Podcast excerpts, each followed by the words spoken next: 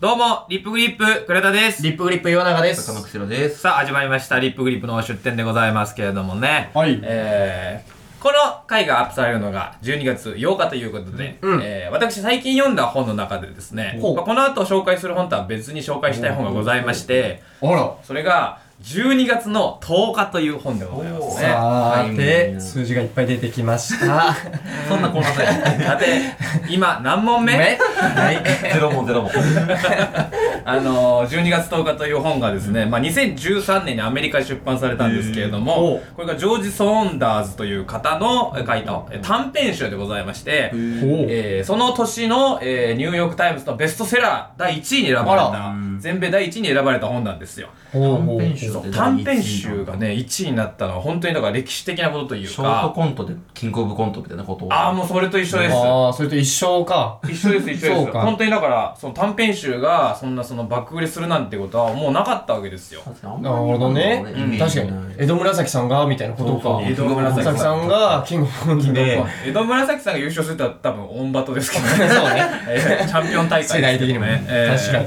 でそれで本当歴史的な本でございまして、まあ、この本をですねあの魔石芸能者の先輩の、えー羊ネイリの細田さんに貸していただきましてああ、はいはいはいはい。えー僕は別の、あの本をね SF 小説を貸した「お礼に」ということでこれ面白いから読んでみなよっていうふうに貸していただきまして素敵なお付き合いしてるじゃないそうなんですよ僕は本を貸して、お返しに本をえまた貸してもらってみたいな。えそうそうそうそうすそうごっめちゃくちゃいいじゃん。芸人と思えない。いや、本当に。文化的でいや、めちゃくちゃ文化的な。魔石はそういう事務所じゃないと僕は伺って入っ。そんなことないですけどね。ええ。うん。ええあ、でもすごい。それでねへ貸していただいてめちゃくちゃ面白いからっていうことで読んでみたらまあ面白くて。え。これが、まあ、どういう本なのかっていうと、主人公たちがまず普通のアメリカの人たちなんです。で普通といってもちょっと下目のあのちょっとだから低所得だったりとかああ、そういう。えー、あとはその周りがちょっとバカにされてたりとか、うん。する人たちが結構一人称視点で書かれてる短編小説が多くてその短編小説の内容とかもなんか日記形式だったりとか、ああとはそのその人の一人称でなんか書かれていてその実験結果をバーって書かれてやるだけだったりとか、あと中にはその仕事のえー指令書っていう形でただこうこうこういうことをしなさいっていうことだけ書かれてる文章みたいなのもあったりして、結構面白いですね。で、例えばその中で、その特に僕がおすすめしたいのが、そのスパイダーヘッドからの逃走っていう短編小説がありまして、これが最近ネットフリックスで映画化されまして、えーネッえトフリックスでスパイダーヘッドって調べたら見れるんですけどおも、それの内容が、その、ある実験施設にいるんですね、主人公が。うん。で、なんかその、よく話ができるようになる薬とか、なんか性欲が高まる薬とか。そうそういう薬をその投与されてその実験を実験結果を見られる被験体なんですよ。はあ、なるほど。主人公がそうそう。で読んでいけばそのどうやら主人公っていうのがどうし悪い昔悪いことをしてて、その刑としてそういう薬を処方されて実験結果を見られる。なるほど、なるほど、なるほどね。そういう内容でして、うん。でそのいろんなその例えばその一番すごかったのは、その言葉が文学的な才能が飛躍的に上がる薬というのを投与されまして、えー。でそれをそのセックス中に投与されるんですよ。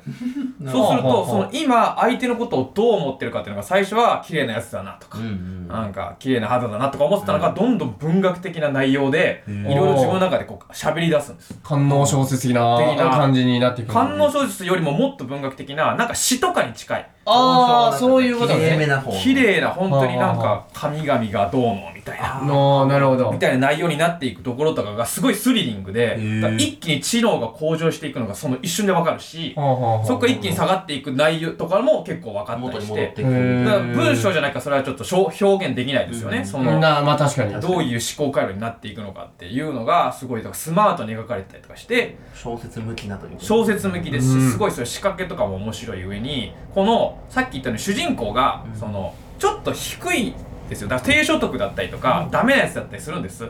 だけど本人たちはもっと良くなりたい。うん。うん自分はもっとできるはずだと思っていろんなことを努力しようと頑張るんですよ。うん。うんだからその感じの主人公ってなかなかいないなと思って例えばジャンプとかだったらダメなやつがいるけど努力をすることですごい才能が開花してすごいに、えー人になっていくみたいなヒーローになっていくみたいな話とかいっぱいあると思うんですけどそうダメなやつがちょっとダメなまま頑張り続けるんだけど、まあ結局ダメ、みたいな。うんああ。いわゆる僕らと結構生きてる感覚にすごく近くて、なるほどね。ガラッと変わんないですもんね。で、最初読んでると、あこいつダメなおじさんだなって思うんですけど、最後には、あ、なんか、この人僕と一緒だなっていうのを感じられるっていう、なんかその体験がすごい新鮮で、すげえ面白かったですね。ほうほうほうほう。で、ダメなやつが、そのダメなことを改善するために頑張るんだけど、よりダメになっていったりとか。あまあ、ーこれって結構その、まあ、お笑いに近いというかダメ人間たちが奮闘する様とかが、その、ちょっと愛おしく感じれるっていう本で、すごい面白かったんでね、ほえーぜひ皆さん読んでいただきたいなと思います。う。なるほど。はいいや、いい回でしたね。いや、まだですよ。うん まだですよ。いや、もう、めちゃくちゃいい、いいね。本紹介されたから。いや、もう、紹介いただきまして。そうなんですけれども、素晴らしい。えーそまあメールアドレスの方発表いや、まだです、まだです。今回僕がね、メインで話す。あ、また別にありますこれはメインじゃないんですね。これはメインじゃないです。オープニング。すごいね、あなたは。えー本を紹介するための前菜で本持ってきた本を。紹介しましょう。そんなやついる？ぜひね、12月10日にね。うん。ほんとすごいねステーキ食うためのディナーでステーキ出てきちゃったよ。いや、ほんとよ。まあまあ、あるけどね。食レポの腹暮らしになんかパン食いながら出てきたんだよ。後から食うんやろそうそうそうまあまあ、でもあれ、あるじゃない？ですか。焼肉屋で、その肝煮が出てくるみたいなことですよさ ね。まあ、そうね。肉寿司が出てくるやつね。肉寿司とか出てくるみたいなね、感じですから。なるほど、なるほど、なええるほど。まあ、ここからね、あの、別の本を紹介させていただきますんでね。はいまあ、とりあえずやっていきましょう。はいえーそれではいきます。リップグリップの出出店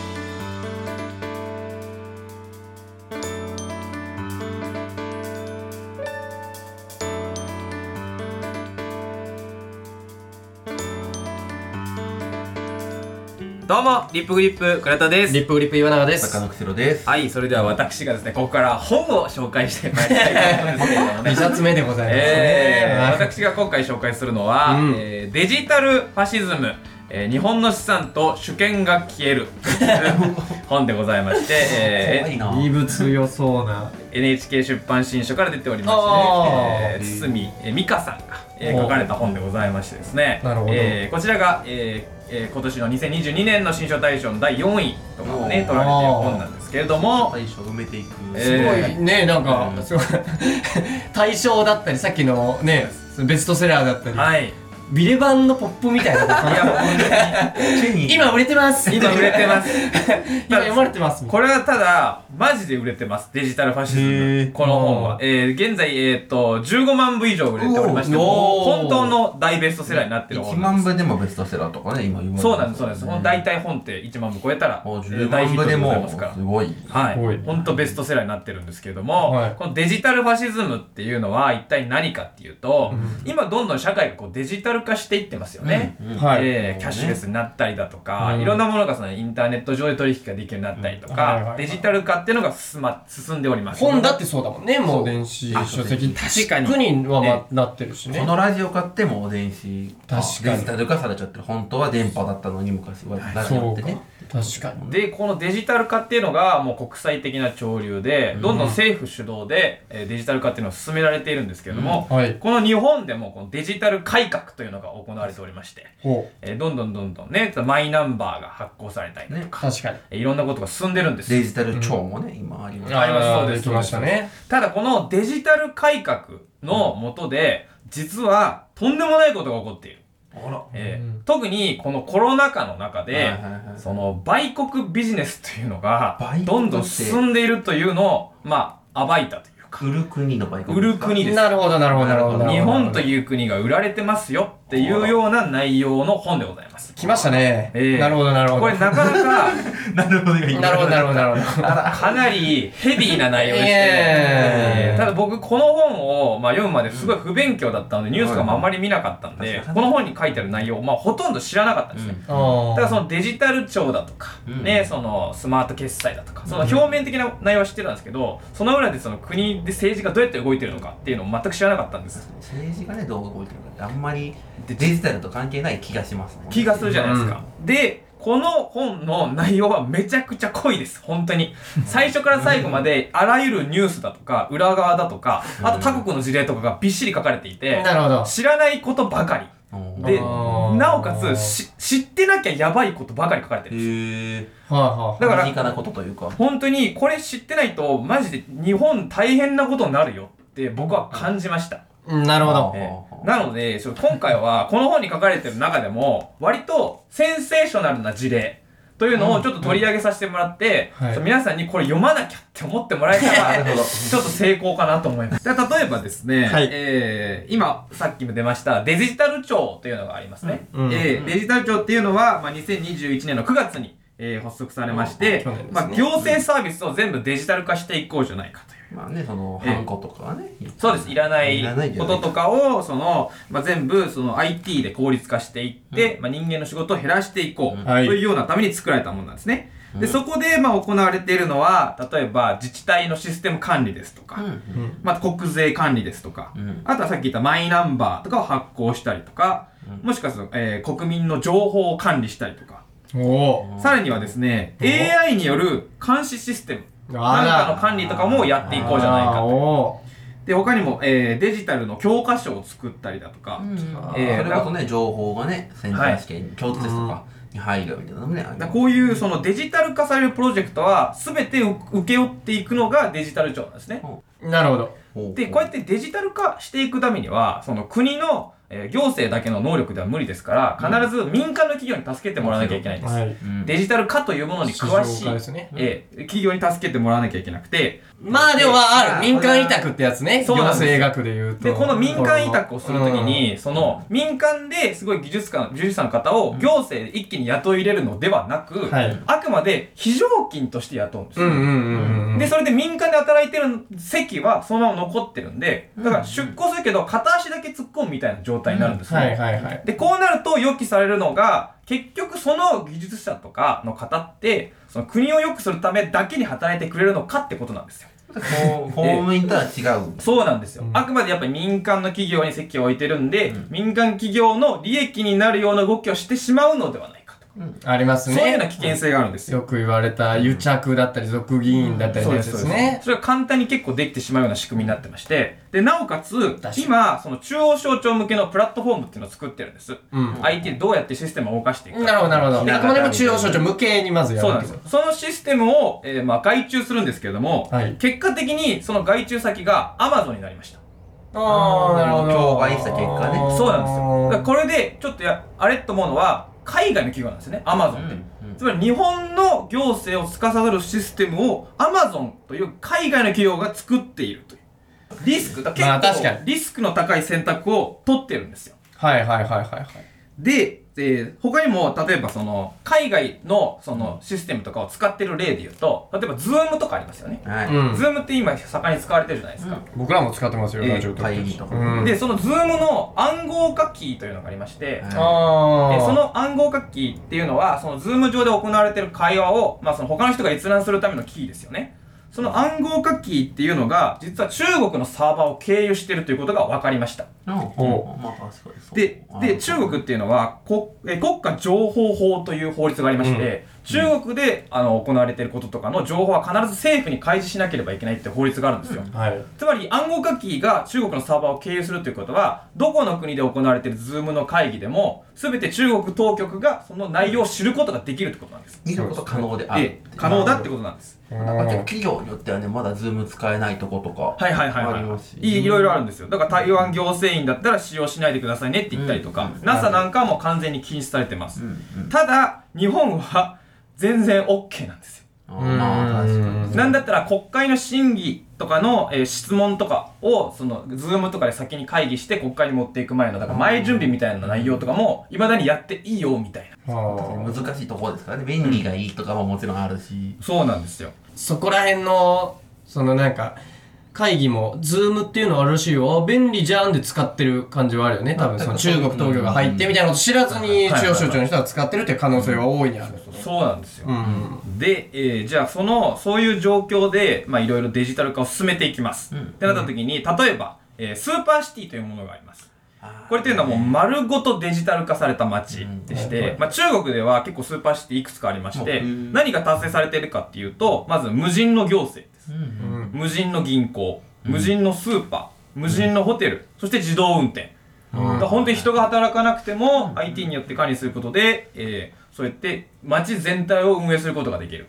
ほうまあ、これを成功させると何がいいかっていうと、なんせコストが下がるんですよね。あ人件費は。人件費が特に日本なんかねそうなんです。同じ高いねちゃんと。えーだからその進めるということは結構いいことではあるんですけれども、まあ、ここで落とし穴になってくるのがそのシステムをどの業者のを使うのか、なるほどこねこに利権がかかってくる、うん。えーでなおかつそのスーパーシティっていうのをじゃあ日本でやりますってなった時に新しくできた法律で国家戦略特区っていうのが作られました、スーパーシティだったらいろいろ今までの法律だったらできないこともやっていいよっていうので、例えば病院経営とか学校の運営、これ今まで必ず日本人がやらなきゃいけなかったんですけども、海外の外国の人がやってもいいみたいな感じで。でやってもいいよっていう。そうなんですよ。だからこれデジタル化を進める上で、どんどんどんどんその民営化されていくんですね。デジタル化ってそのグローバル化に近いというか、これまであった距離みたいなもの距離の壁がなくなるっていうのがはいはいはい。一番の一番。強みでもありそ怖さでもある。怖さでもある。で、その負の面っていうのの一番が、結局そのデジタル化する際に、その行政だけじゃ賄えないから、民営化どんどんされていく。ううん。んで、民営化っていうことは全て全部利益を求めて街とかを運営していくっていう風に進んでいくんです。はい。なるほど。まあ国鉄の時から言われるはいはいはい民営化の問題点ですうんそうね。まあ、いい面も言うと、民営化することによって、民間企業同士の、まあ、その国がやると、競争そう、競争化が激しくなるから、サービスとして上昇するっていう面もあったはあったから、そうです。それも触れないといけない。めちゃくちゃそこが一番。他にも、えー、いいろいろ、えー行われておりまして、一旦聞きましょうえーまあ、まあ、聞くわ聞い。てみましょううん。こうやってキャッシュレス化が今進んでおります。えーで、中国なんかはもうほとんど99.9%がキャッシュレスになってます。ねあれあれはすごいある意味すごいすごいですよね。ただ、それがなぜ行われたかっていうと、そもそも中国っていうのは、その紙幣の信用がすごい低いんですよ。盗めちゃうからねとか偽装できちゃうからねそうなんですよ。もうかまさにそうで、持ってたら強盗に遭うし、うん ATM から引き出したお金が偽装通貨だってことはよくあることなんで、中国現地で紙幣を使おうと思ったら、すごい店の人はすごいチェックするみたいなるほどだから、キャッシュレス化することによって、安全とか、安心とかを手に入れることができたんですね。ただ、それを日本でやろうってなった時に別に必要ないんですよ。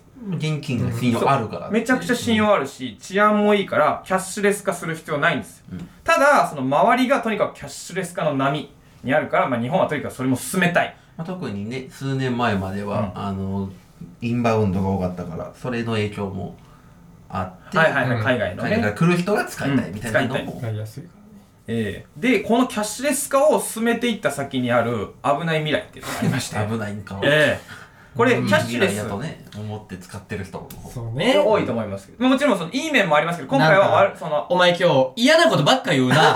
言いましたよ、だから。最初に言いました。こういうのは、うん。いい面もあって、はいでも、が欲しいんだけど、はいはいはい。あなたはそのいい面がなく、んこうなってます。そして、恐るべき、恐るべき怖い未来は、そうなんか、ツイッターかよって思っちゃうよ。ただ両者の視点は欲しいけどね。ただ今回は、その、読んでほしいんで、皆さんに。悪いマジで煽ってる。センセーショナルなところだけ説明します。だから。なるほどね。あくまでも片側の意見ですよっていうのはお客様、これ、聞く側理解してもらわないと、で、いい面なんかは全部テレビとかでいっぱい流れておりますんで、見ていただければあ、めっちゃツイッターだわ、今の人。ツイッターだわ。ツイッターだと、まあ、ツイッターだと言われるのはちょっと本の作者に申し訳ないのでうん、僕が取り上げ方がちょっとそうなってしまっているということだけねで、このキャッシュレスが進んでいくと、うん。全部お金のやり取りっていうのが全部その電子的に記録されます。はいはいはい。つまりですよ、あどこで何を買ったかが企業が全部分かるようになあ。るわけ言いですね。ますよね、それね。で、今、その中国では、そのアリババという会社が運営しているアリペイという、まあ、キャッシュレスのやつがありまして、有田哲平さんうん。ええ違うんですけどね。有田それで、まあいったねじゃない。その中で、えー、アリババがその、信用スコアというのをね、え作ってるんあですよ。ーそうそうそうそれはね。これ金融の、あの、ま前のその、あの、サラ金の回でも言ったんですけど、信用スコアという、その、それまでどういう人生を送ってきたというのかを数値化して簡単にお金を貸せる仕組みというのがあるんです。なるほど。で、それ、ジーマ信用というのが作られておりまして、うんでこの信用スコアってどうやって導き出されるかっていうと、学歴とか、うん勤務先もありますし、資産がどうなってるかとかもあり、なおかつ、例えば人脈とか、うんええどんな行動をしていたかとかもし信用スコアによって導き出されます。監視カメラの行動をなんか紐付けるみたいなそうなんです。やってるみたいな。データとかでスコアが、えー導き出されて、これが高スコアだったら、ローンの金利が優遇されたりとか、敷金が無料になったりとか、でいいこともあるんですけど、逆に低スコアになると、例えば入学とか就職とかに影響が出てくる。うん。こういう風な使われ方もされかねないわけですね。でこの信用スコアっていう制度、実はその PayPay とかも作ろうとしておりまして、ほ実際そういうのが進んでるんです計画が進んでるんです。う はい知らずに進んでいくことより、うん知っておいて、その先自分たちがどうするかってことなんで。そうねそうですよね。えーどうするんですか？まだです。それは最後に言います。まだだったまだあそれでも一応あんだ。もちろん結論を言ってくれるのね。あ、ええそれなら安心してそれはもちろんそうですそれは言っといた方がいい気がする。あるうん。その、今本の話そうそうそうそうそうをまずして最後に結はい果発表を、そう、問題点だけあげんじゃなく、一応結論もあるのね。もちろんありますなるほど、なるほど、なるほど。えーで、他にもですね、例えば教育とかにもデジタル化の波は進んでおりましてですね、これがね、 EdTech と呼ばれておりまして、エデュケーションとテクノロジーをかけて EdTech。これが、まあ、投資家たちの、まあ、格好の餌食にされかねないという。えータブレットをねどこの会社が取るんだみたいなのは、はいはいはいはい。はなんか噂になったのはそうなんですで、これが、例えば、えー EdTech、最初に行われたのが、まあ、アフリカとかで、えー最初に行われるんですけど、つまりその、アフリカっていうのは教育格差が多いじゃないですか。まあね。その教育格差を解消するのに、テクノロジーの力を使おう。なるほど。ということで、えーまあ、世界銀行が、そのアフリカの教育インフラに資金提供する形で始まったんです。うん。で、何が行われたかっていうと、その民間企業が入ってタブレットを配布します。うんタブレットを配布することによって、その教師とかの質とかによらず教育ができると。教育サービスをどこでも誰でも受け入れられるようにす。る。ただ、その実情っていうのは、その予算がタブレットに集中したんですよ。うん。だから、学校とかを作るみたいな方には、あまり手を、手が回らずに、うん。なんだったら教師とかもいい教師を雇うのではなくて、教師免許がないような人も雇われて、うん。あくまでタブレットで教育するということだけ、えーしなんとか成功させようというような授業になりまして、ああ、なるほどね。なんだったらその校舎とかがすごい不衛生とか、劣悪な環境で教育が行われていることとかもありましたし、なおかつ、その、そういうことを続けていくと、その教育インフラ自体は育たないわけです。つまり校舎がない。で教師も育たない。うんあくまでその教師なんかはそのその場で雇われた免許のない人がタブレットで教えるだけ。うん。なんで、その全体的な底上げができないわけです。うん。うん。うん。のなネットワークとしてできないというかそうそう積み上がっていかないってそういう積み上がっていかないんですよでこういうふうに、まああのこれがだからその日本に導入された時にタブレットで教えるっていうのでそのタブレットをで教えるのが上手い人。つまりタブレットの扱いが上手い人がそのまま教員として採用されていくんじゃないかっていう危険性があったりして、だその教育が底上げされているかといったらあくまでなんかデジタル化だけは進んでるけど、教育制度はなんか崩壊みたいな道もあり得るっていうことそれこそ予備校なんかね今はいはいはい。まさにそうなりつつあるというかえなんか、東進衛星予備校がその体です。ですよね。うん昔のギリシャのソフィストのあれじゃないですけど、ね、弁論、教えるのが上手い人は、わ頭がいいと思わせる能力が上手いやつだっていう。そうそううんうんう。んうん、頭がいいやつが勝つんじゃない。動画越しに喋るのがうまい。そうそうそうそうそう。ね。でですよ。で、これを先、じゃあ我々はどうするべきなのか。それを、じゃあ、聞きます、えー、これ実例で、えー、2018年の5月25日に、えー、EU で、えー個人情報の保護というのを基本的人権に認めるというような、えー採択がされました。はいはいはいはい。これによって何ができるようになったかっていうと、その企業が集めた個人情報うんを、その企業が勝手に使わないようにさせる。うんうんなんだったら自分たちもアクセスできるし、うんはいはいはい。その、えーデータを削除する権利。これも基本的人権なんだよというような採択がなされました。なるほど。はい。これが一般データ保護規則という GDPR というものなんですけれども、はい。これを、おえー施行することによって何ができるかっていうと、えー例えばそれに違反するような企業に罰金うんを、課すことができる。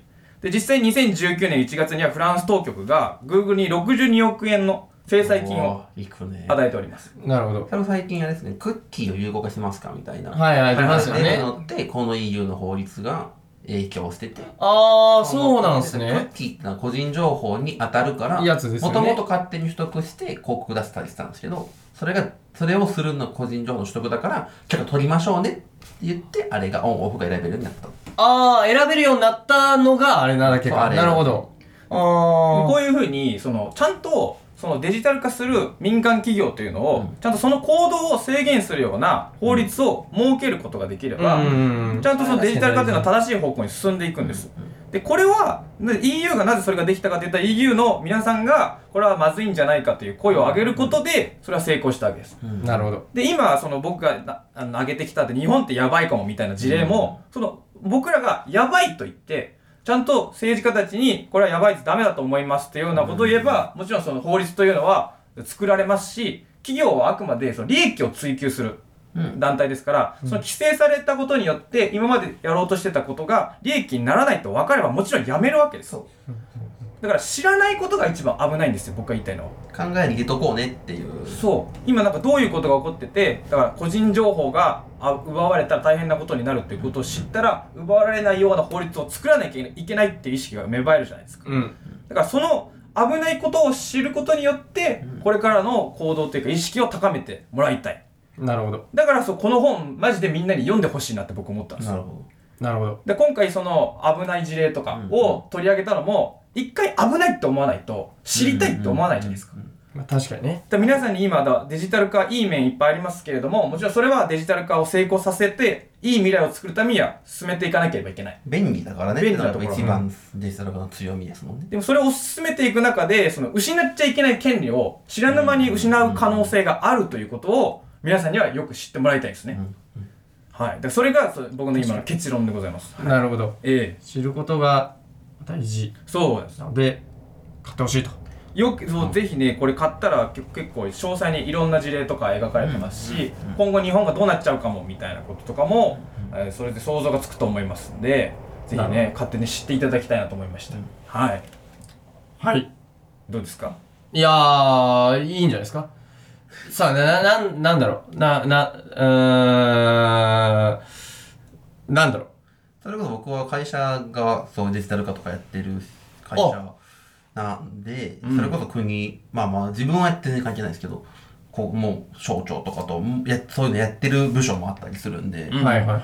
まあ、たし、その、な、なん、その、講題があることは、その、別にそれが良い悪いというのは、それぞれ個人の意見だと思うし、はいはい。自分は便利になった方が、個人情報うんをただ守った上で便利になってほしいから進ん。だ方、で、便利になった方がいいから IT 化進んだ方がいいんじゃないかなと思うけど、うん。それに反対する人の気持ちも、うん。そこは判断する、うんうんうんうん。その、判断することが大事。そうですね。はいはいはい、そうですね。なんかな特特にまあね日本のそのまあ年代構成的に560代以上が段階されたことが多くて、うん。そういう話題ってこう国会のいや議論に上がりづらないいですよね。はいはいはい。本当になんかその何にも分かってない人たち自分多分この辺ぐらいの世代の親ぐらいから以上って、うん。なんかうんまあ多分生まれた頃になかったからないものとして考えてるというか確かに確かに。ない概念だから入れようも知識を入れようもないみたいな人たちがうん。多いからちゃんとこういう世代わか自分たちはこういう問題にはなんとなくこう考えとかなきゃいけない。そうですね。確かに。うちの親、あの、Wi-Fi とかの回線のあれ全くないんですよ、知識が。うんななんそれでかないうんないしとか逆にないけど使ってるとかあるじゃないですか。うちの実家で使ってる回線が、その、えっと、もう今何ギガとかじゃないですか。うんうんで、何百メガとかの中、2とかだったんですよ。数で そう。で、なんか Apex っていうゲームうんはいダウンロードしようと思ったら、ダウンロードに、その、えっ、と、144時間かかり忘れて、すげえ、この家、ダウンロードしたとしてもできねえ、みたいな。そういうのあって、まあそういうのはもう親に言っても、まあそういう仕組みとかを伝えなきゃいけないし、まあそうですよね。うのですよやった僕ら世代がわからないんじゃなくて、その情報を知って向き合っていかなきゃいけないことですもんね。そうだなっていうその確かにや多分親世代もその言っても好きにしたらみたいな言ういや、まあそれで終わっちゃいますよね。そうなんですねだからデジタル化自体に反対してる本ではなくてそう、そうだね。その、そう、俺がね、これ、いい面も言えたらすごい、いい議論にできたんだけど、俺が、その、そこら辺が疎くて、まあでもこれはね、議論とかじゃなくて、今回多分個別の事例だけ紹介してるんで、うんこうしなきゃいけない。論ではないんですよ。うんこういうことがあります、こういうことがありますとか、日本で今後起きるかもっていうよううなん海外の事例とか。それこそアマゾンにシステムを作ってもらうっていうのは、は今その情報が売られるかもしれない、持ってかれるかもしれないっていう悪い面だけ紹介しましたけど、いい面として Amazon ってやっぱすごい技術力が高くて、それこそ楽天市場と Amazon のサイトを見比べれば分かるって、それこそ大学の頃の教授によく言われたんですけど、はいはいうん確然に Amazon の UI の方が使いやすいじゃないですか。なるほど、なるほど、なるほど。そういうところ、そそういうそのテク技術力が圧倒的に高いから、向こうの国に頼っているんだっていう実態もあるし、なるほど。まあ、あとその、アマゾンに持ってかれないようにするかどうかいうのは契約の問題なので、そこは行政の仕事、ちゃんと持ってかれないようにする仕組みで雇わせない、作ってもらわないといけないっていうのが、その国がするべきタスクでは、業務ではあるよね。その行政を関するのは我々だから我々が知っといて、ちゃんと見つめなきゃいけないっていう。アマゾンに委託するのが完全に悪ではなくて、うんそうそうそうそう。委託それを良さもあるし悪さもあるけど、この悪いところを、なんか、絶対ダメなことしないようにちゃんと見とかなきゃだよね、みたいなのがうん。一番ポイントなのかな。そうですね。本当その通りおっしゃる通りで。でいいところ悪いところあってそう。うん、いいところ本当アマゾンすごい、うん、すごい。すごい。だからそれをアマゾンうまくねうまく付き合うために我々がしっかり知ってなきゃいけないという、まあ、それこそね、この、なんか、し国の境目みたいなものはやっぱ、デジタル社会になったら、ある必要があるのかないのかとかもまた論点になるんですけど、ああそうですねというわけでね、えー、お送りしてまいりましたけれども、えーこの番組では、えーリスナーの皆さんからメールを募集しています。はいえーメールアドレスは、リップグリップラジオ at gmail.com、えー ripgripradio at gmail.com です。えーハッシュタグ、えーリップグリップの出典をつけた感想ツイートもお願いいたします。はいえーこの番組は来週も木曜19時頃に最新回がアップされるので、ぜひ来週も聞いてみてください。はい。というわけで、えーここまでのお相手は、リップグリップ倉田と、リプリプ言わなと。坂のくせろでした。ありがとうございました。ありがとうございました。